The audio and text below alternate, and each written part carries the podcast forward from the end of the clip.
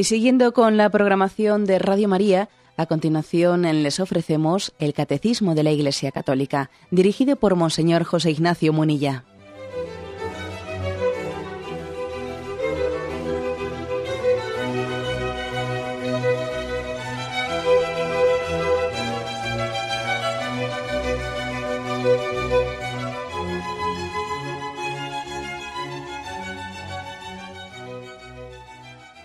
Cordial saludo a todos los oyentes de Radio María.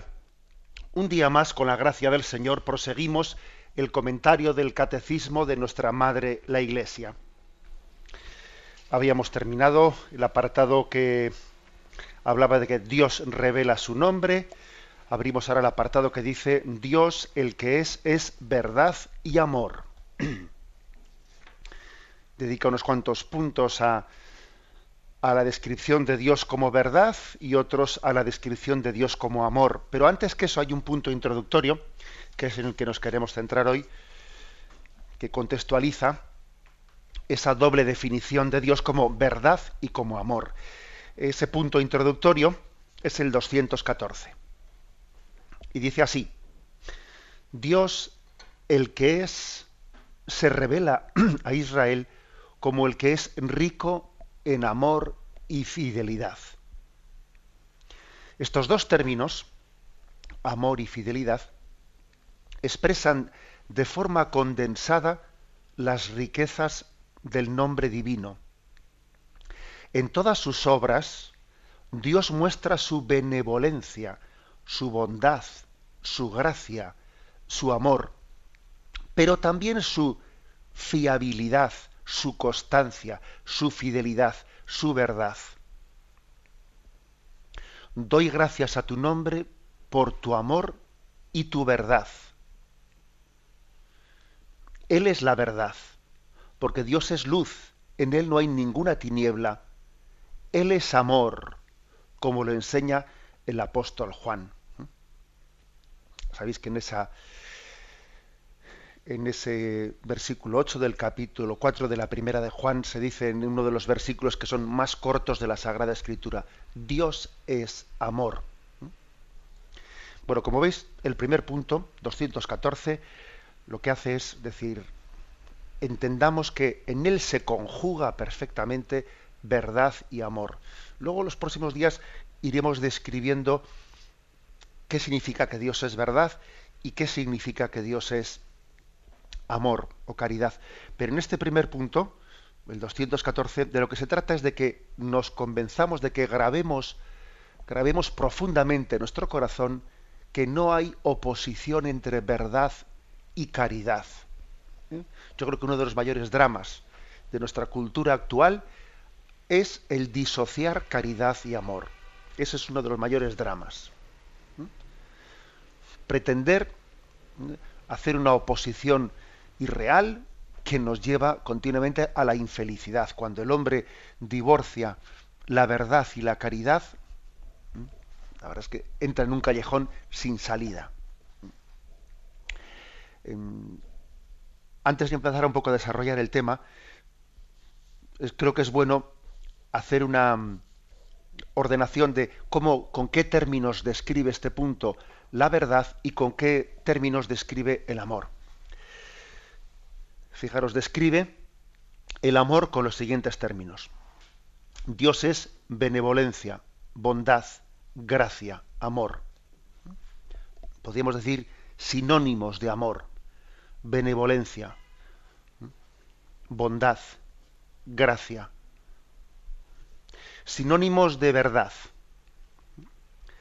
fiabilidad, constancia, fidelidad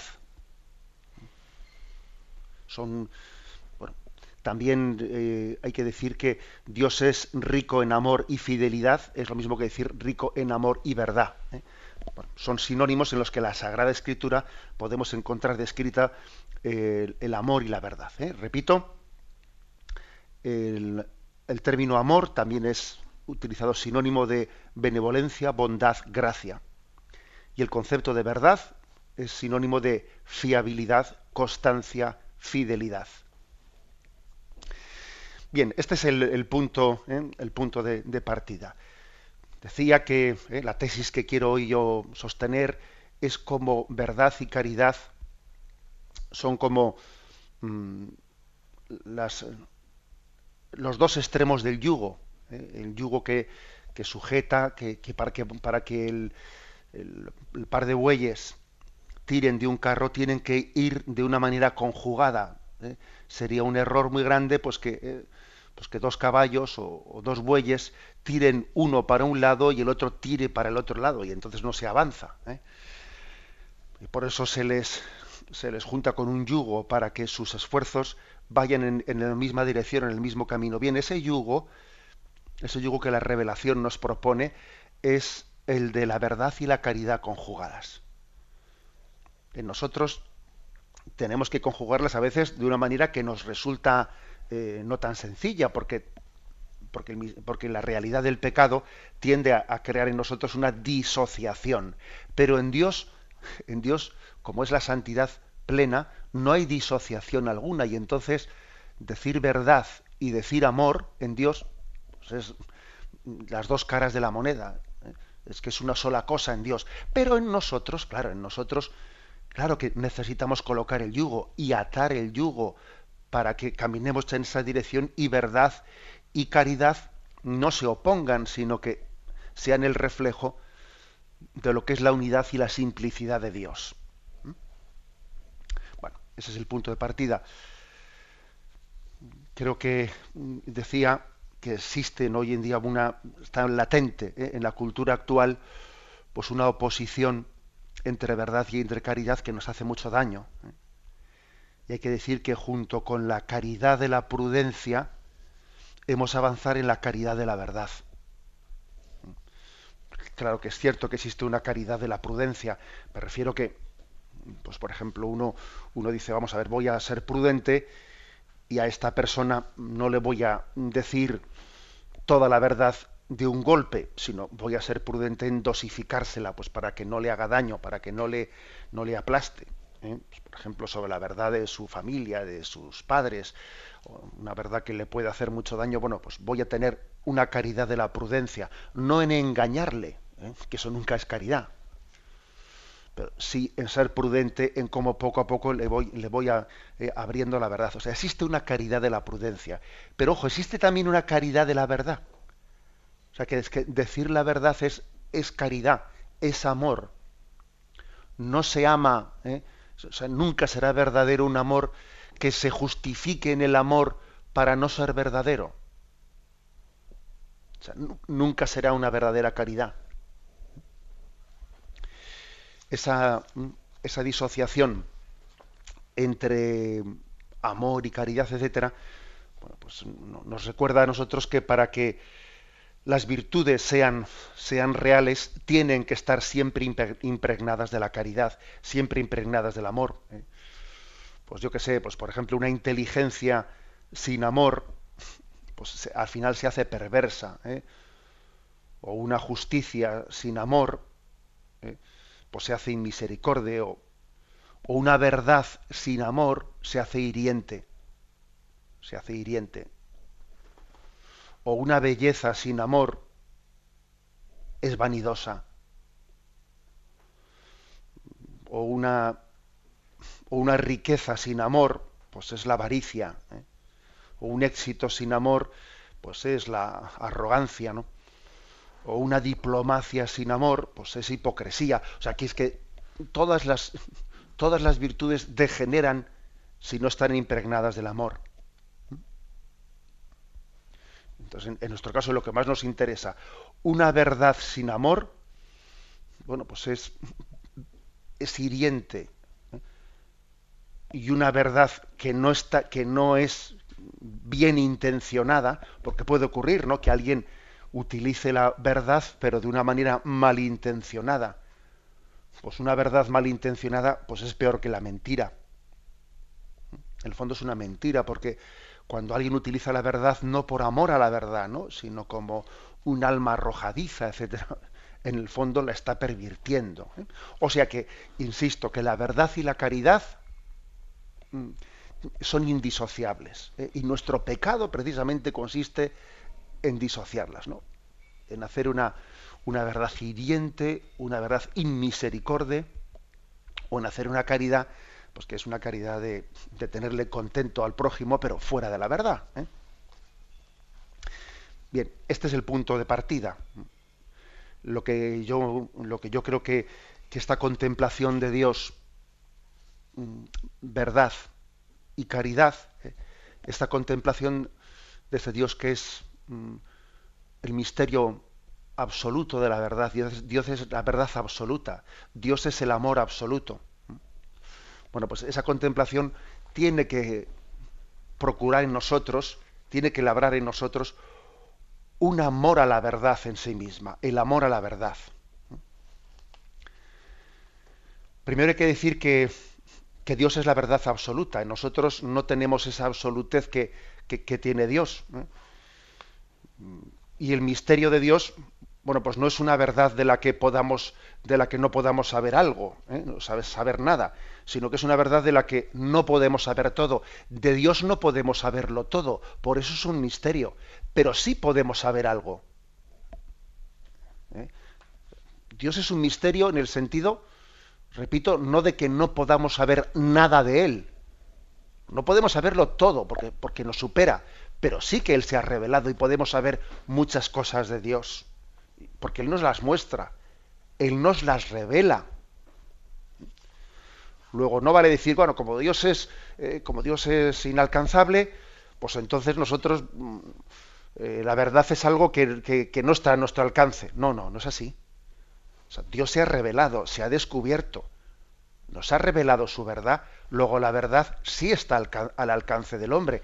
Es verdad que es cierto que, que Dios no es totalmente alcanzable por el hombre. ¿eh? Dios siempre será más que lo que podemos decir de Él. Pero sí podemos decir de Él muchas cosas, porque, porque Él nos las ha revelado, Él, nos él no las ha descubierto. ¿Mm?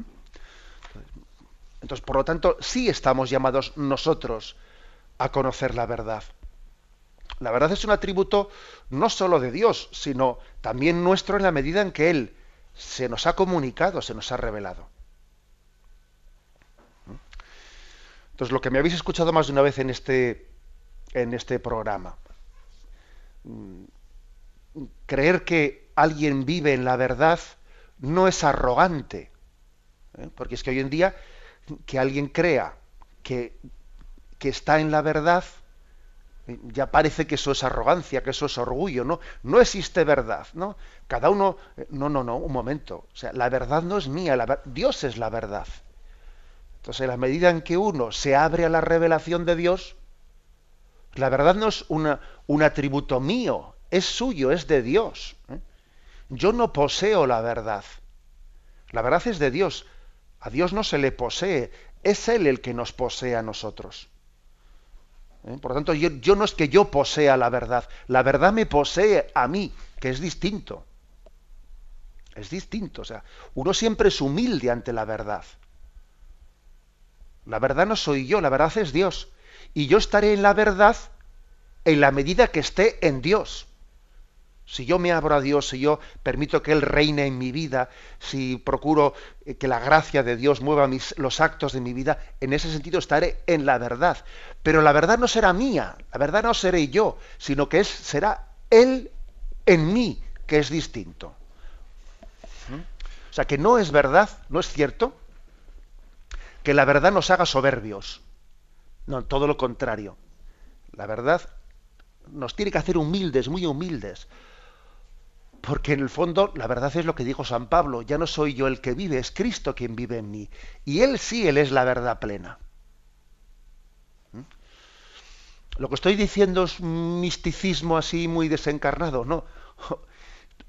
Misticismo no le llamemos misticismo a lo que es sobrenatural. O sea, es decir, es que la verdad, la verdad plena la hemos conocido por la revelación de Dios, que es una revelación sobrenatural. Este es nuestro punto de partida. Este es, este es el amor a la verdad. Este es el amor a Dios. Amor a Dios y amor a la verdad no son dos cosas, ¿eh? sino que es, es una sola. Tenemos un momento de reflexión y continuamos enseguida.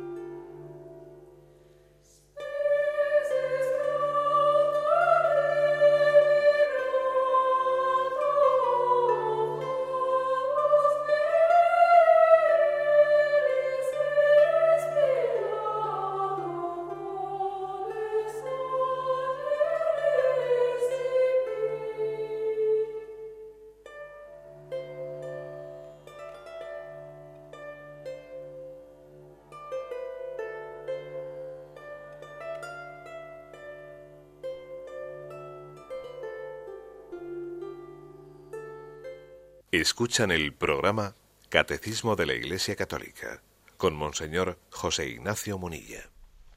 Estamos hoy explicando el punto 214, es un punto introductorio a la afirmación de que Dios es verdad y es amor, y es un punto en el que estamos subrayando como verdad y caridad son dos conceptos que en Dios se identifican plenamente y estamos insistiendo en la importancia de sanar pues una mm, tendencia que hay en nuestra concepción cultural herida eh, por el pecado en la que se tiende a disociar verdad y caridad. Hay una tendencia muy grande a la disociación que desde la revelación de Dios tiene que ser sanada. Eh. En Dios se identifica verdad y caridad.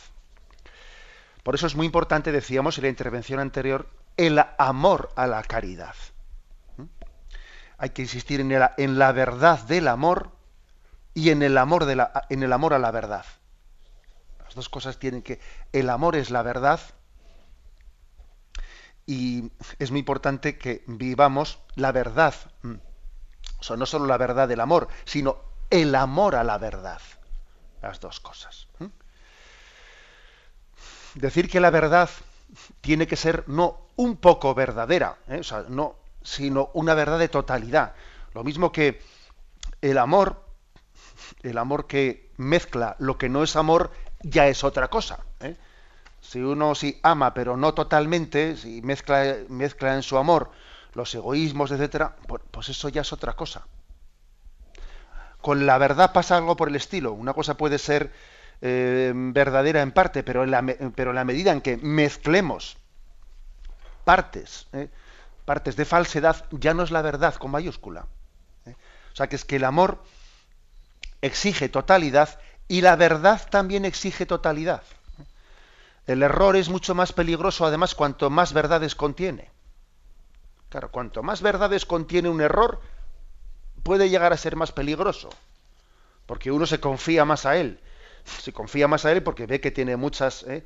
muchas partes de verdad, se abre, baja la guardia y resulta que, que, bueno, que le pilla con la guardia baja y como en el fondo es un error, pues le hace mucho más daño. ¿eh? El error es más peligroso cuantas más verdades contiene. Luego, la verdad tiene que ser plena y el amor tiene que ser pleno. Esto es, importante. Tenemos que tener amor, amor a la verdad por sí misma. ¿eh?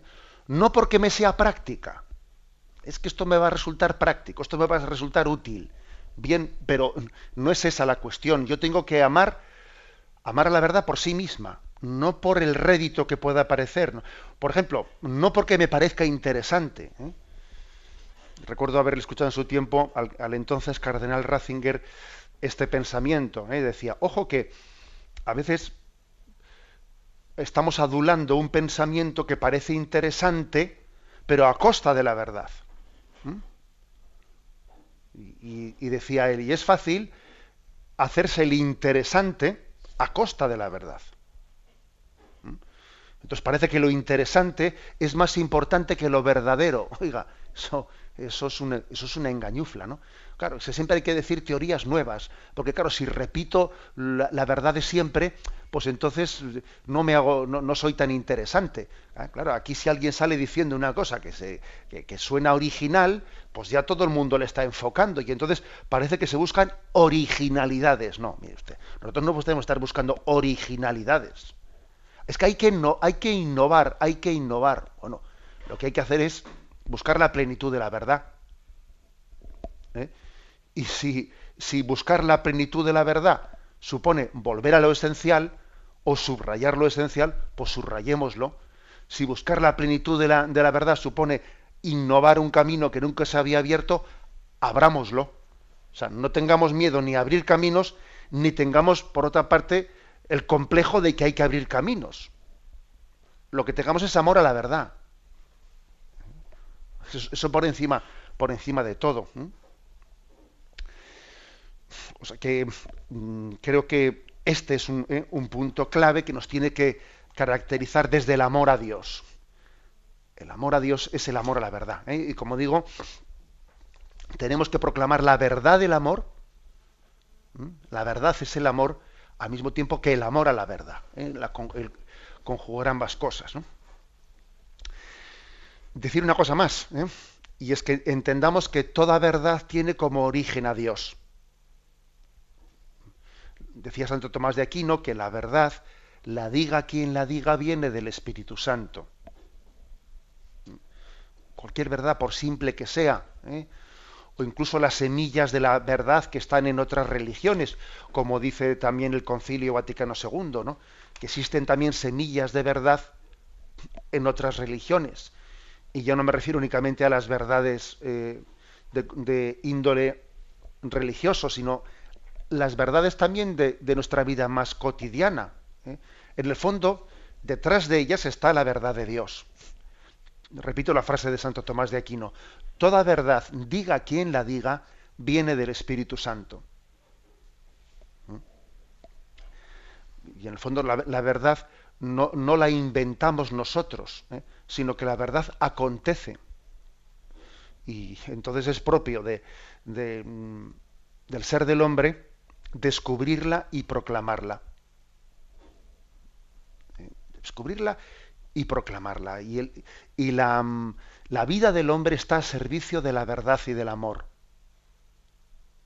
De la verdad y del amor. Es, y es mejor morir amando que vivir odiando. Y es mejor morir por la verdad que sacrificar la verdad para vivir. Eso nos lo han proclamado los mártires. O sea, la verdad no es porque me sea práctica. El amor no es porque, ¿eh? porque yo tenga de él un rédito. Sino que hay que decir que existirá la verdad, aunque el mundo perezca, eso lo decía San Agustín, existirá la verdad aunque el mundo perezca. Pues porque tiene, no, porque no me la invento yo. La verdad no me la invento yo. ¿eh? Y aunque el mundo perezca, existirá la verdad. Y aunque el mundo se cierre al amor de Dios, el amor de Dios es infinito. Ese es el, misterio de la, plenitud, ¿eh? de la plenitud del amor de Dios. Bien, em, digamos una cosa. No, con esto no, estamos subrayando pues, que la palabra amor, ¿eh? perdón, la palabra verdad, la palabra verdad pues es eh, antipática. ¿eh? No, porque es verdad que la, que la palabra verdad, aunque está, está, unida al amor y verdaderamente la, la verdad será el consuelo del hombre, pero es cierto que hasta que la verdad llegue a consolarme, a ser mi consuelo, es posible que me resulte dura. ¿eh? Es posible que me resulte dura. Lo lógico o sea, en la plenitud del hombre, en la madurez del hombre y en el cielo, por supuesto, así será en el cielo. En el cielo la verdad será mi, gran consuelo, ¿eh? mi gran consuelo. Aquí a veces la verdad, la verdad me mortifica. ¿eh? ¿Me puede llegar a mortificar la verdad? Pues porque me resulta dura. ¿eh? Pero la tarea de esta vida consiste en ser felices en la verdad. Es decir, que la verdad, aunque al principio parezca que me resulta dura, sin, embargo, al final resulte mi gran consuelo. Lo dice Jesús, ¿eh? porque mi yugo es llevadero y mi carga es ligera. Venid a mí. ¿eh? Y esa verdad, la verdad plena, vas a ver tú cómo será tu gran consuelo. A veces la, verdad padecerá pero no perecerá. La verdad no perece, padece, ¿eh? y puede, y puede ser que tenga que abrirse camino en situaciones complicadas, duras, a veces uno por ser fiel a la verdad, pues tiene que recibir aquí por la derecha, por la izquierda, y, llueve chaparrones, pero mira, la verdad padece, pero no, pero no perece, y al final la verdad será tu gran consuelo. ¿Mm? La fidelidad a Dios, que tanto nos cuesta a veces, ¿eh? porque a veces ser fiel a Dios es que pintan en bastos, eh, pintan en bastos y es que es mucho más fácil la puerta ancha y la cuesta abajo. ¿eh? O sea, a veces es mucho más fácil ser infiel que ser fiel. pero, pero sin embargo es un engaño, es un espejismo, es un espejismo. ¿eh? O sea, el camino de mm, el camino de la felicidad es el camino de la fidelidad. ¿Eh? Nosotros, nosotros podemos tener la tentación de decir, mm, para ser feliz hay que ir por el camino de lo fácil. No, para ser feliz hay que ir por el camino de la fidelidad. La facilidad no me da felicidad. Y perdón por el juego de palabras. ¿eh? La, la facilidad no me da felicidad. Es la fidelidad la que me da felicidad. Cuanto más fiel, más feliz. Cuanto más verdad, más amor. Este es el, bueno, pues digamos el, la consecuencia que sacamos de la contemplación de Dios, porque Dios es amor y porque Dios es verdad. Luego, cuanto más amor verdadero, cuanto más amor, más verdad, cuanto más verdad, más amor. Tenemos un momento de reflexión y continuamos enseguida.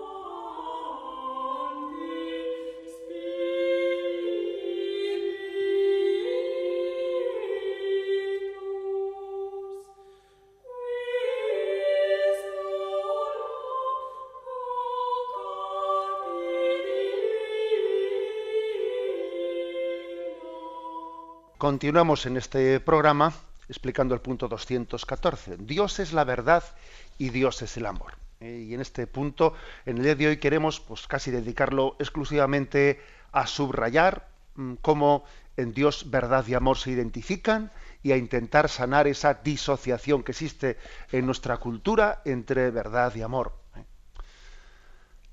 La verdad que no está movida por el amor es que no es verdad, es que es mentira.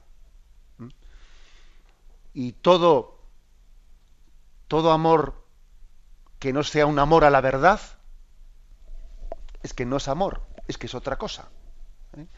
este es el, lo que queremos subrayar de una y otra forma. Y de esta afirmación de que Dios es verdad y Dios es amor, se deriva una espiritualidad muy concreta. ¿eh? Una espiritualidad que tenemos que decir que entendemos que Dios es sencillo. Y de ahí se, desprende, San Irineo lo decía, si Dios es sencillo, la verdad es sencilla. Si Dios es sencillo, el amor es simple. ¿Mm? El amor no es complicado. Como Dios es sencillo, la verdad y el amor son, son sencillos, son, son simples. La clave está en ese amor a Dios, en ese amor a la verdad y en ese, y en ese amor por sí mismo. Lo importante es a la espiritualidad de la verdad, la espiritualidad del amor es que, que pesa en nosotros más el amor a la verdad que el orgullo por defender nuestras propias ideas.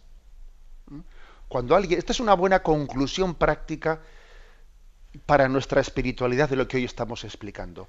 Que yo tenga más amor a la verdad que amor propio. O sea, que esté dispuesto siempre a arrodillar mi amor propio allá donde yo he descubierto una verdad. Oye, ¿qué he descubierto esta verdad? Pues arrodillo mi amor propio. ¿eh? Qué duro suele ser cuando alguien tiene pues una forma de ser o, una, una, situación interior en la que dice, ay, me he dado cuenta que, que metí la pata, pero claro, como ya la metí públicamente, ahora ya no puedo echar para atrás el tiempo. Si yo pudiese parar el tiempo y echar para atrás, las cosas las haría de otra manera. Pero claro, ya lo hice así y ahora ya ¿eh? no voy a agacharme, ¿no? Ahora ya no voy a decir públicamente que metí la pata. ¿eh? Y claro, pues entonces ahora ya a ver cómo salgo liando la manta. ¿eh? Antes muerta que sencilla. ¿eh? Como decía aquí el, aquí el canto, perdonadme por la broma, pero antes muerta que sencilla, también eso se aplica a decir, la cosa es no, no, agachar la cabeza, la cosa es que yo ahora a ver cómo, cómo disimulo que metí la pata, pero eh, eso es, esa es una consecuencia bien práctica ¿eh? de, este, de esta espiritualidad, de que Dios es amor y es verdad de una manera sencilla. O sea, que pese en mí más el amor a la verdad que mi amor propio, que mi orgullo, que mi vanidad. O sea, el hecho de que de que la contemplación de Dios nos sane en esa complejidad interior que tenemos, que muchas veces actuamos eh, siempre pues de cara a los demás, a ver cómo salvo yo mi situación, a ver cómo... Eh, sí, este es, es una pena. Eh, más que actuar ante Dios y que Dios sea nuestro público y más que preocuparnos lo que Dios piensa de nosotros, estamos siempre actuando ante los demás. En segundo lugar, yo creo que otra consecuencia de la espiritualidad, de la verdad y del amor, es que si no tenemos disposición a dejarnos convertir por la verdad y por el amor, pues todo diálogo es absolutamente inútil. ¿eh? Es decir, hoy en día se habla mucho de pluralismo, eh, de, encuentro, de diálogo, etcétera. Oiga, mire usted, si, si no hay una profunda disposición a dejarse convertir por el amor y por la verdad, olvídese de diálogo, olvídese de... porque todo eso es una especie de escaparate que esconde que no estoy abierto a la verdad, no estoy abierto al amor. ¿Mm? La disposición a, a convertirse ante el encuentro de la verdad y del amor. De lo contrario es hablar pues por calentar la cabeza, ¿eh? pues por, llenar páginas, por eh, puede ocurrir, ¿eh? que los filósofos, los filósofos estén discutiendo y llenando páginas y páginas y, a veces ves entre ellos debates y dice uno, qué pocos debates he visto yo en mi vida en el que hablando entre ellos uno de ellos dice, oye, es verdad, me has convencido, no, no lo había pensado nunca así, como lo has dicho, es cierto, oye, pues salgo de este debate eh, mm, habiendo cambiado mi posición porque que pocas veces se ve eso, sobre todo cuando ese diálogo se hace ante unas cámaras. Ante unas cámaras públicas, bueno, no se cambia, porque entonces fíjate, ha perdido, ha perdido el debate.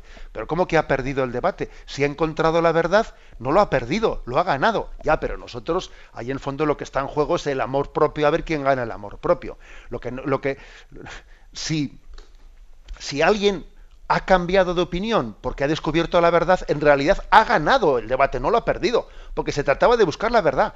O no, o en realidad vamos a ser sinceros, de lo que se trataba es de quién quedaba por encima como el aceite. Como el aceite. ¿Eh? Ese, es el drama. ¿eh? El drama es que no hay amor a la verdad. ¿Mm? Bien, eh, mm, por eso la verdad no se impone sino por la fuerza de la misma verdad, que tiene que penetrar con, con, suavidad y con firmeza a la vez en nuestras, en nuestras almas. ¿eh? Este es el, esta es la espiritualidad ¿eh?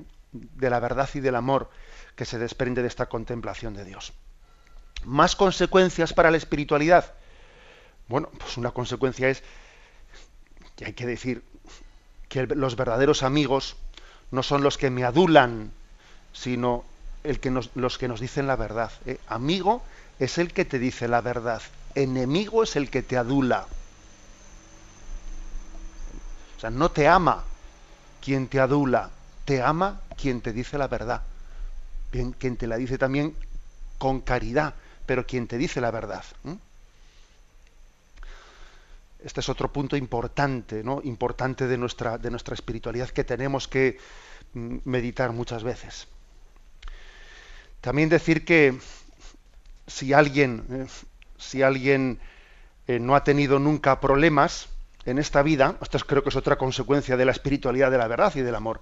Si alguien no ha tenido nunca problemas, es que no ha debido decir la verdad.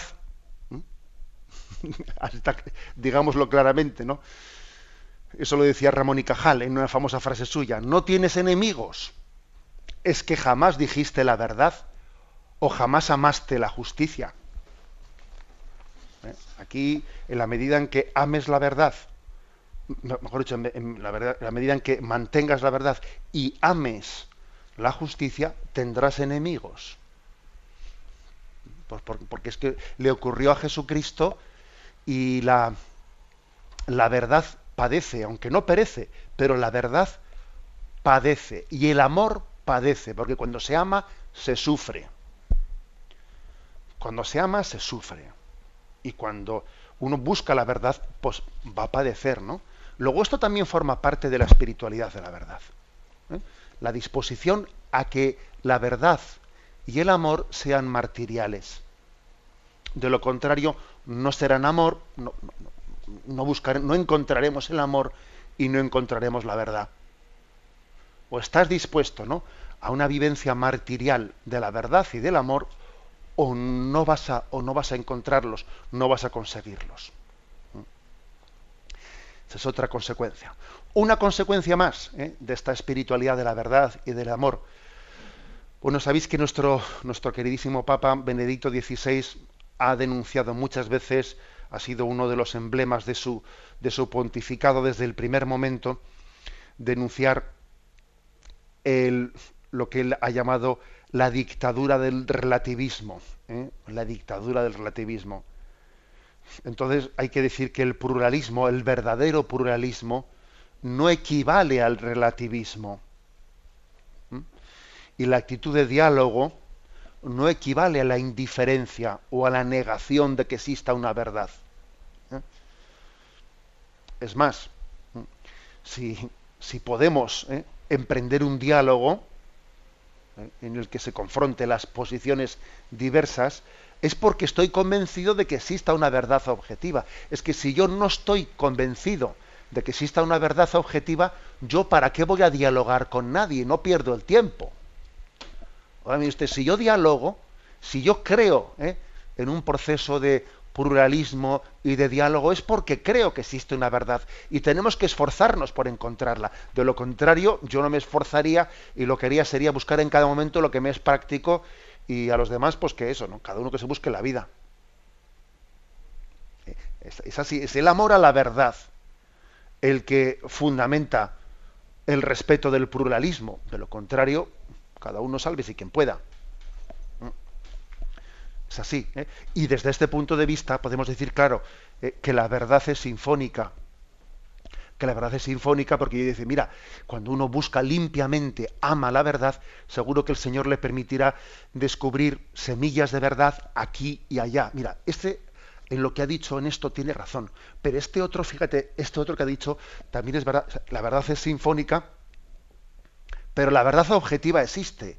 La verdad absoluta existe, porque es Dios. Y el amor absoluto únicamente en Dios podemos encontrarlo. Eh, luego, eh, es muy importante para la espiritualidad de la verdad y del amor, tenemos que purificar, purificar un falso Dios que nos hemos creado en nuestra cultura, que es una imagen equivocada de la libertad. Solamente la libertad que se somete a la verdad y al amor conduce a la persona a su plenitud. Si la libertad no es para amar y para buscar la libertad eh, y para buscar la verdad, para adherirse a la verdad y para amar, si no es para eso, la libertad se autodestruye. Porque el bien de la persona consiste en estar en la verdad y en realizar la verdad. Eso es muy importante, porque nuestra cultura del relativismo lo que viene a plantear es que la libertad es hacer, eh, bueno, pues elegir por ti mismo, ¿eh? elegir por ti mismo, pero sin que tu elección no importa, es secundario que tu elección sea buena, sea mala, sea verdadera o sea errónea. Eso es, eso es secundario. El caso es que seas tú el que elijas. Mire usted, yo para qué quiero una, una verdad que no me conduzca a la... Eh? ¿Para qué quiero una libertad que no me conduzca a la verdad? Y que no esté movida por el amor. No la quiero para nada. ¿eh? luego, luego, Cristo también ha venido para liberar la libertad esclava. ¿Mm? O sea, Cristo es el libertador de mi libertad. Vamos a decirlo claro. O sea, Cristo ha venido a liberar mi libertad esclava.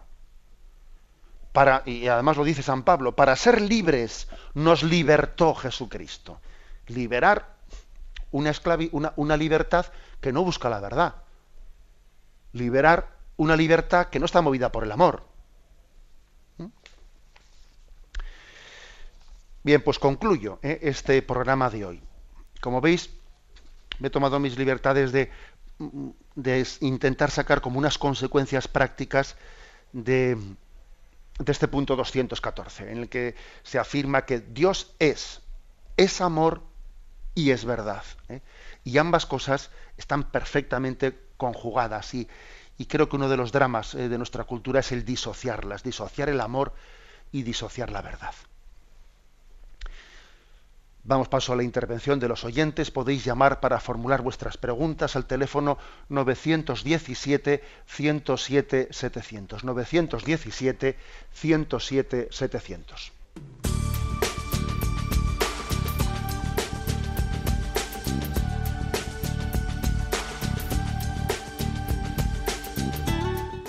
María le ofrece la oportunidad de recibir en su casa sus programas favoritos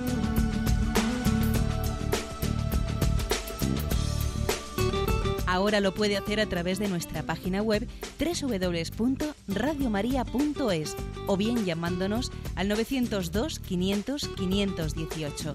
902 500 518. Pídanos el programa que más le interesa en cualquiera de sus emisiones, especificando el día y la hora que lo ha escuchado.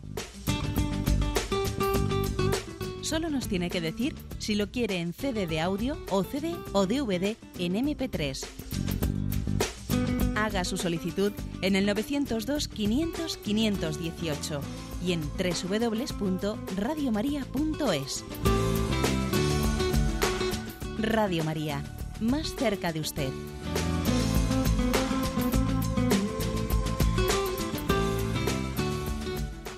Escuchan el programa Catecismo de la Iglesia Católica con Monseñor José Ignacio Munilla. Sí, buenos días. ¿Con quién hablamos? Sí, eh, con eh, María. De, Adelante, María. Mm, en realidad, cuando dice usted que habla usted de la verdad y del amor, mm, el otro día una amiga me decía, pero ¿qué, qué amor cuando uno piensa en la disproporción que hay entre el pecado, la comisión del pecado original y el estado en el que nos ha dejado eh, Dios con ese pecado que en el fondo no se sabe muy bien en qué proporción somos responsables. La cantidad, la desproporción que hay entre el sufrimiento, el sufrimiento de toda una humanidad desde hace siglos. Hay vidas que son un infierno y y la comisión de ese pecado que hizo la primera pareja. Bueno, es una disproporción tan tremenda que difícilmente se ve ahí el amor. Y, y luego cuando se dice que Dios, eh, que Cristo ha venido a salvarnos, mm, Dios nos ha salvado, pero nos ha dejado, como decirlo?, en la estacada, porque solo, solo tuvo una excepción eh, con su madre, que quiso que naciera sin pecado original, con una libertad totalmente predispuesta al bien, puesto que no tenía el pecado original, concebida sin pecado original, pero todos los demás nacemos con una libertad totalmente orientada hacia el mal. Entonces. Bien, de acuerdo, intento responder a una, eh, a una de estas cosas. Vamos a ver, con respecto a la primera dificultad, yo creo que esa dificultad que usted manifiesta con respecto al pecado original yo creo que está en gran parte motivada porque usted ve el pecado original de una manera equivocada. ¿eh? Lo ve como aquello que hicieron los primeros padres y que yo aquí estoy pagando los platos rotos, ¿no? Como que es una cuestión que a mí me pasa en una factura ahora de lo que ocurrió. Claro, usted está viendo la historia del pecado como si lo que hicieron Adán y Eva eh, fuese algo mm, distinto, diferente de nuestro pecado personal. Claro que, eh, claro que el pecado original tuvo su, su hecho histórico concreto distinto a, los pecados de usted y míos, pero es decir, que es que el misterio del pecado original no es que a Adán y Eva ellos se les ocurriese ser malos, es que hemos tenido todos una complicidad. O sea que nuestros pecados personales, nuestros pecados personales eh, están también eh, haciéndonos a nosotros responsables del misterio del pecado. No vale por lo tanto sentirse víctima de Adán y Eva, no, es que yo también soy. Es decir, eh, es curioso que en esa descripción que hace usted nos vemos únicamente como víctimas, ¿no? cuando en realidad nosotros somos los pecadores. Es decir, yo creo que es un discurso muy victimista, discúlpeme la, expresión. ¿eh? Yo soy culpable de mi pecado ¿eh? y, yo, y yo he sido infiel. Es curioso que a veces ¿no? Nos olvidemos del yo pecador. ¿Cuánto nos cuesta ¿no? pronunciar el yo pecador? Yo tiendo a ser siempre víctima. Bien. Segundo, cuando... Mm, cuando decimos que nosotros hemos nacido, claro, es que yo me veo como una víctima porque es que he nacido totalmente orientado. No, no es verdad que nuestra libertad esté totalmente orientada al mal, no. La prueba es que estamos aquí, o sea, estamos luchando contra el pecado. Y si Cristo nos ha redimido, si Cristo no nos hubiese redimido, no nos hubiese salvado, pues ahora no estaríamos haciendo este programa de Radio María. O sea, es decir, si ahora mismo estamos luchando por conocer la plenitud de la verdad y queriendo convertirnos, ¿no? Pues es porque Cristo nos ha salvado. Luego no es verdad que nuestra libertad esté totalmente orientada al pecado, porque ese es un discurso, como digo, victimista. O sea, nuestra, libertad tiene una inclinación al pecado, pero claro que tiene otra inclinación potentísima al bien y, al bien y a la verdad. No estamos totalmente condicionados por el pecado. ¿eh? Porque claro, si eso fuese así, pues únicamente nos quedaría casi casi decir, pobrecito de mí. O sea, Cristo ha entregado su vida ¿eh? para que nuestra libertad pueda estar orientada al bien y a la verdad. ¿Eh? Mi, consejo, por lo tanto, ¿eh? que no permitamos hacer ese tipo de lecturas victimistas que en el fondo a mí me parece que son casi un poco pues un, tipo de lecturas en las que yo me estoy justificando. Es como si yo soy pues soy un elemento ¿eh? en el que no tengo la capacidad de responder en mi libertad a la llamada de Dios a la santidad. ¿eh? pobrecito de mí. ¿eh? Precisamente Cristo me ha dado la capacidad de responder a su llamada a la santidad. Damos paso a una siguiente llamada. Buenos días. Buenos días. Sí, adelante, le escuchamos. Bueno, yo propiamente no quería preguntarle nada, sino simplemente darle gracias por el coraje que ha tenido de hablar de lo que ha dicho hoy. Porque eh, creo que uno de los grandes problemas que tenemos en la vida cotidiana y, que está en el problema de la transmisión de la fe a las nuevas generaciones, que está en la falta de hombres en las iglesias, eh, es que mm, no se valora la verdad, no se busca la verdad, no se cree en la verdad y, y como consecuencia de eso, pues todo se edulcora, todo se suaviza, todo se, se, se, pierde, pierde su fuerza, el, el, el, apostolado de los laicos prácticamente desaparece y, quería yo darle gracias a usted, pues, monseñor, por, por, por, el coraje que ha tenido de, de decir lo que ha dicho, Mm, le oigo prácticamente todos los días de 8 a 9 y frecuentemente de 2 a 3 de madrugada. Pero, y, y doy gracias todos los días por, sus, por sus palabras, pero, pero, pero, pero hoy creo que es un día muy especial porque no, no se lo puedo expresar, ya se lo he dicho, señor obispo. Muchas gracias por, por el coraje que ha tenido de decir en, en voz alta lo que, ha, lo que ha dicho hoy que Dios se lo pague. Bien, todos somos instrumentos ¿eh? de esa verdad y creo que mm, cuando hemos hablado del coraje, cuando el oyente habla del coraje, es cierto que quizás en nuestro tiempo, en nuestro momento, eh, la proclamación de decir yo creo que existe una verdad plena. Porque decir yo no creo en la verdad absoluta es tanto como decir no creo en Dios. Y fijaros que hoy en día puede ser un poco chirriante que alguien diga yo creo en la verdad absoluta, creo en Dios. Puede ser más fácil decir hoy en día creo en Dios que creo en la verdad absoluta.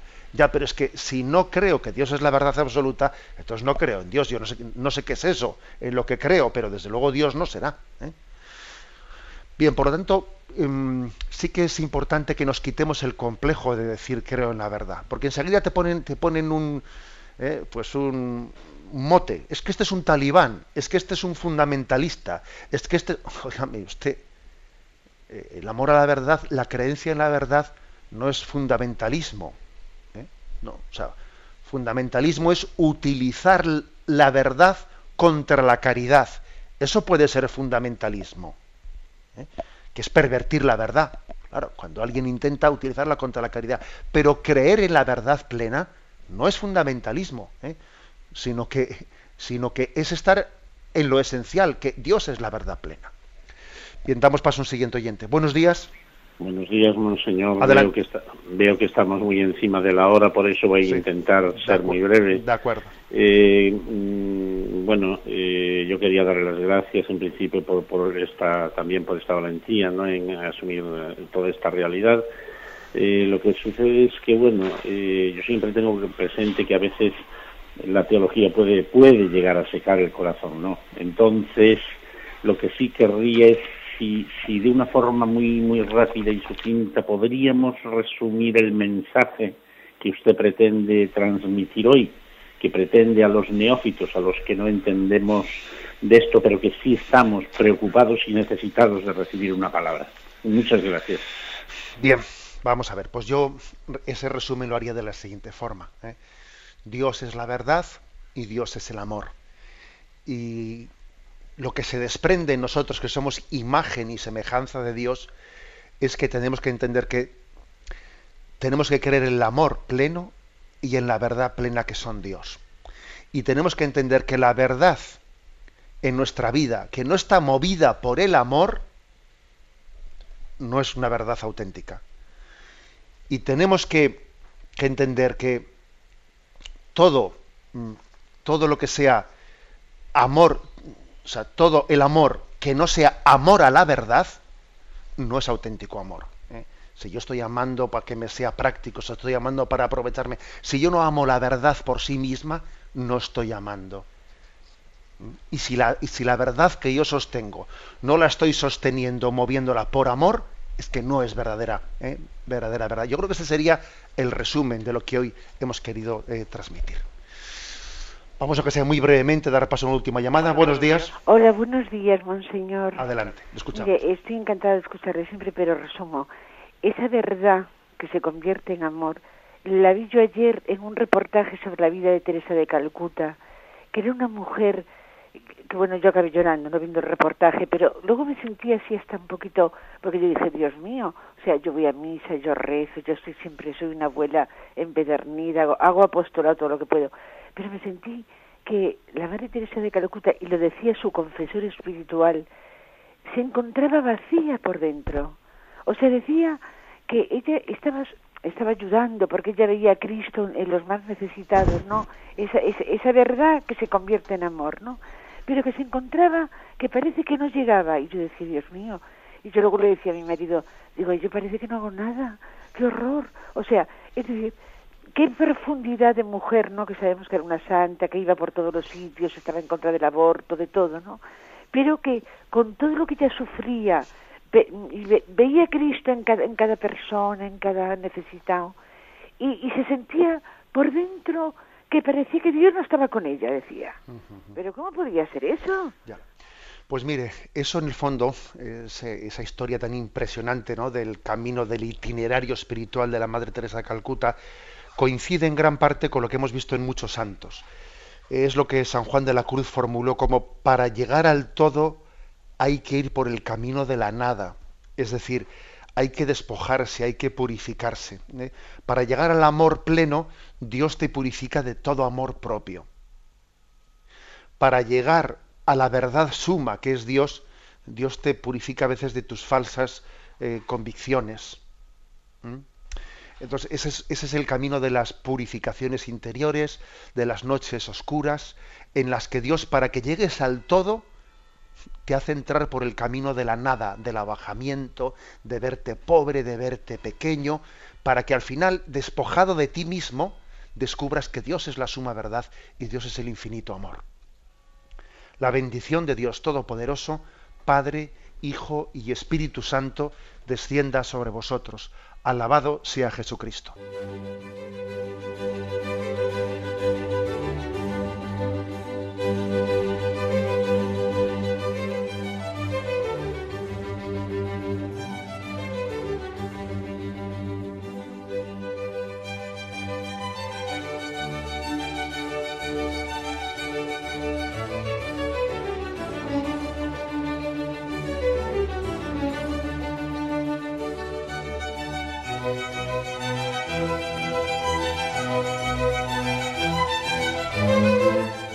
Han podido escuchar en Radio María el Catecismo de la Iglesia Católica, dirigido por Monseñor José Ignacio Munilla.